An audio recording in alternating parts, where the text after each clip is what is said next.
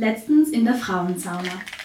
Menschen, die in die Sauna gehen, wissen, dass es in vielen Saunen wöchentlich einen Männertag und einen Frauentag gibt. So auch in einer Sauna nähe Graz. Donnerstag ist Frauensauna. Die besagte Sauna ist an ein Hotel angeschlossen. Wir waren zu sechs dort. Sechs queere, weiße Cis-Frauen, um zu entspannen, zu schwitzen und nette Gespräche zu führen. Kurz bevor einige von uns gehen wollen, kommt ein weißes Cis-Heteropaar herein. Eine Freundin sagt gleich, entschuldigt, aber heute ist Frauensauna. Darauf das Paar, wir sind Hotelgäste und uns wurde gesagt, dass wir die Sauna jetzt nutzen können. Darauf ich, das kann ich mir nicht vorstellen. Heute ist Frauensauna und daher sind Cis-Männer nicht erwünscht. Das Paar ignoriert den Einwand und geht seelenruhig in die Saunakabine. Wir ärgern uns, beraten, was wir tun sollen. Schließlich gehen wir nicht zufällig gerade am Donnerstag in die Sauna. Wir erwarten uns einen safer Space. Nach langem Hin und Her fassen wir den Entschluss, zur Rezeption zu gehen und uns zu beschweren. Die Rezeptionistin reagiert verständnisvoll und sagt, dass sie dem Paar ausdrücklich gesagt hat, dass sie die Sauna erst ab 22 Uhr nutzen können, wenn die Frauensauna vorbei ist. Sie geht mit uns runter und sagt dem Paar nochmal, dass jetzt Frauensauna ist und zumindest der Typ doch bitte gehen soll. Darauf der Typ, gleich in fünf Minuten. Abgang Rezeptionistin. Wir sind fassungslos. Dem Typen wird dreimal gesagt, dass er hier nichts verloren hat.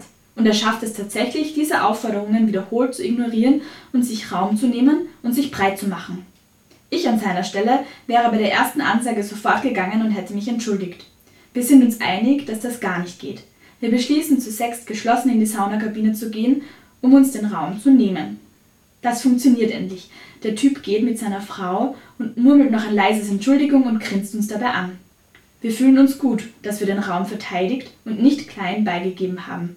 Es ist ein bestärkendes Gefühl. Ich denke später darüber nach. Wenn ich alleine oder auch zu zweit gewesen wäre, hätte ich wahrscheinlich nicht den Mut aufgebracht, mir den Raum so selbstbewusst zu nehmen. Ich hätte den Übergriff je nach psychischer Verfassung wahrscheinlich zähneknirschend akzeptiert oder wäre selbst gegangen, hätte Platz gemacht.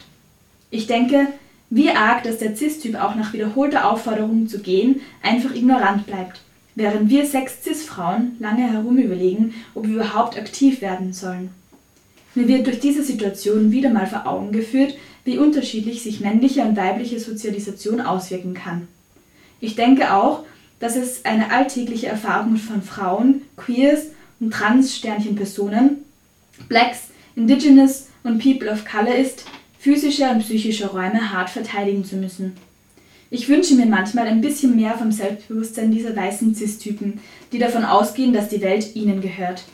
Und ich fordere alle diese weißen Cis-Typen auf, Einfühlungsvermögen und Empathie zu lernen und ihre eigenen Privilegien zu hinterfragen, einen Schritt zurückzutreten und zuzuhören.